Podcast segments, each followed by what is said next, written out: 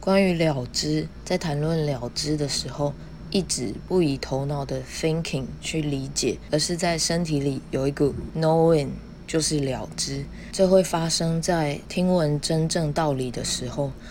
当我们一直想用头脑、心智找答案，头脑不知道答案。头脑的工作是归纳、整理、评论等。头脑知道的事，都是你已经知道的事，你看过，在你身上发生过，或你从别人那里听过的事。可能性比头脑知道的多得多。这可能是量子坍塌想告诉我们的。所以多去提问，还有什么可能性，而不以想出答案来限制可能性。持续提问，感受可能性带给你的广阔空间感。吉米有个有趣的比喻，他说就像 WiFi，我们也说不上来 WiFi 是什么，只是知道连上去就对了，就会打开更多可能性。